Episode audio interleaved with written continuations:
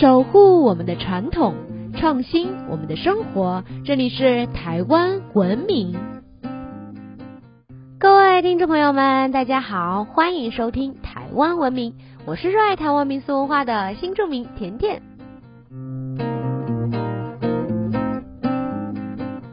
最近啊，有一部特别特别火的电视剧叫《赘婿》，因为它的题材呢很新颖。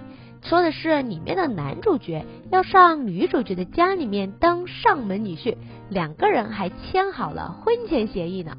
正因为啊剧情有趣又搞笑，赘婿这个词呢开始流行了起来。有新闻报道说啊，江浙那一带的婚姻介绍所电话都打爆了，听说都是去应征当赘婿的人呢，已经排到几百号人了。说到这里啊，相信文明听众们是不是特别好奇？入赘呀，到底是怎么一回事儿啊？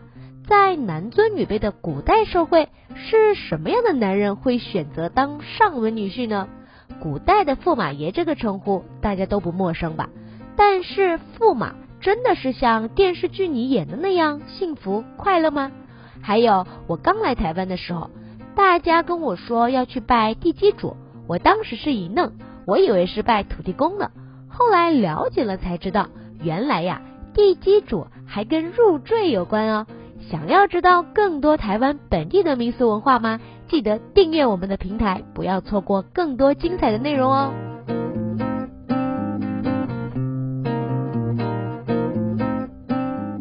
男人入赘女方家，其实啊，像这样的赘婚形式，从古至今都存在着。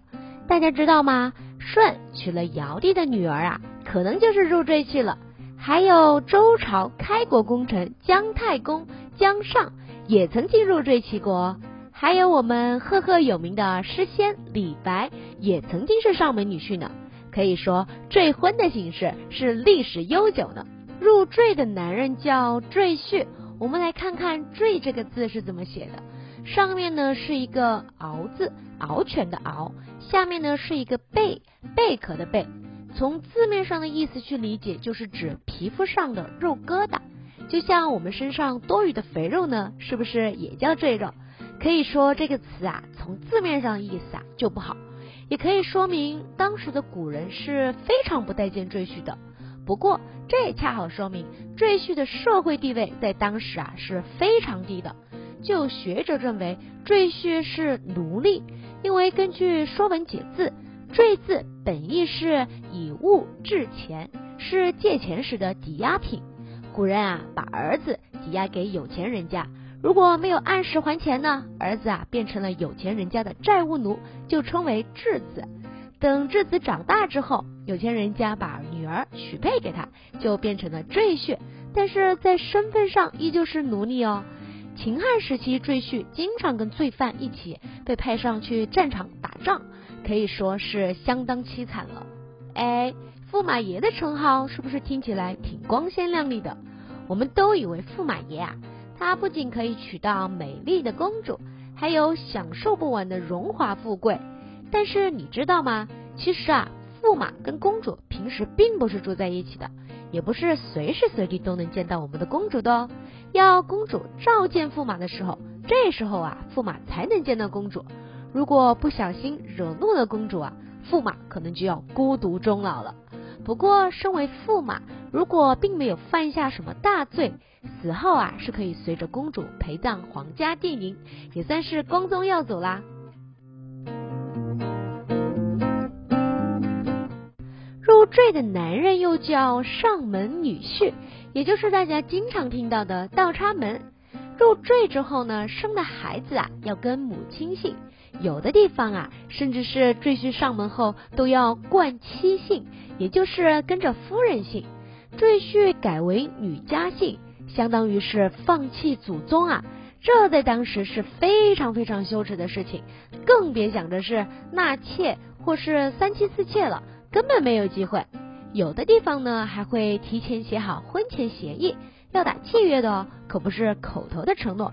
这说明啊，在古代。赘婚可是非常正式的。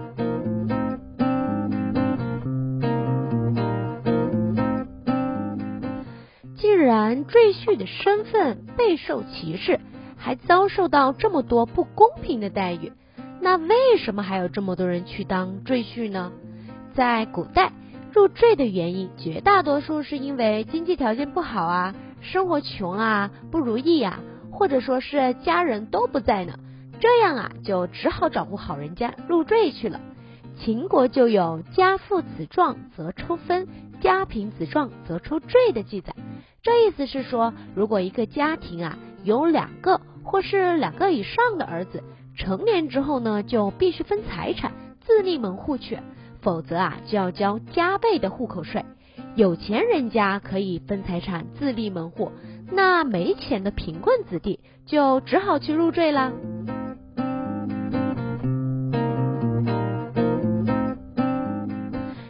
一般招赘夫的女方家庭呢，大多数是因为家中没有兄弟呀，为了传宗接代，延续家中的香火，继承祖业。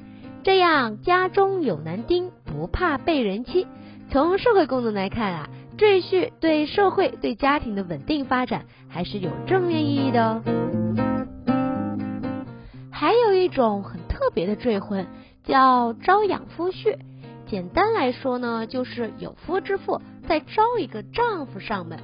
这个夫婿啊，要照顾妻子全家的生计，这当然还包括太太的原丈夫啦。那为什么会有这种情况呢？是因为啊，已婚女子的原配丈夫生病了，根本没有办法养家糊口，所以呢，才出现了这样特色的赘婚形式哦。古人认为不孝有三，无后为大。不管啊是赘婿呢，还是女儿，其实都是希望自己后继有人，家族能得以传承。冠夫姓也好，冠妻姓也好。这都是夫妻双方共同商量的决定。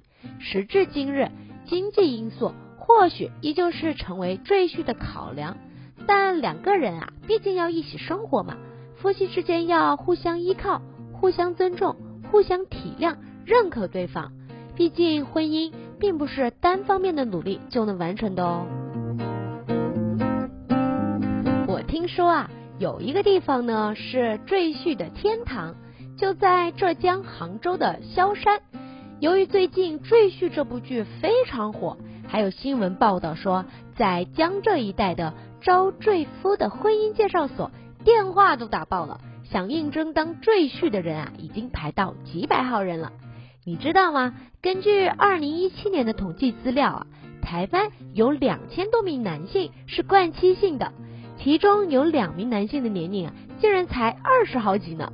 这让我想到啊，我刚来台湾的时候，大家都在拜地基主，我当时以为是土地公呢，但后来大家告诉我说，土地公啊与地基主是不一样的哦。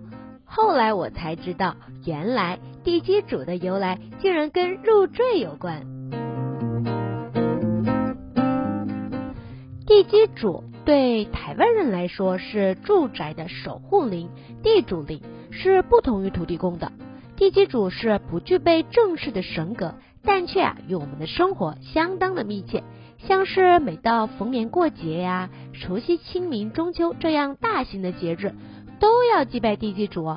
还有台湾人买房子、搬新家的时候，都会去祭拜地基主。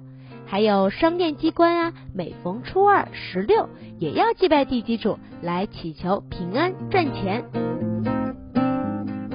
明清时期呀。当时呢，有很多汉人来到台湾，但大多数呢是军人或是单身的男丁，刚好啊遇到了平埔族的招赘风俗，还有啊入赘之后可以分的家产，所以呢，当时就有很多台湾先民们与平埔族的原住民女性通婚，开始了落地生根。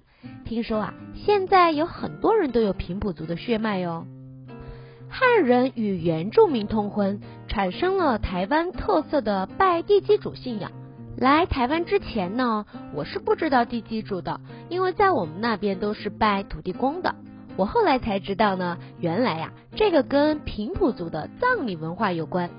诸罗县志中就有记载，平埔族人死后呢，大部分啊都直接埋葬在床底下或是在家里，所以啊。平埔族人祭拜祖先的时候，就直接往家里拜。后来取得土地所有权的汉人，为了表示敬意啊，也是为了避免先民作祟，所以呢，就有了祭拜地基主的传统。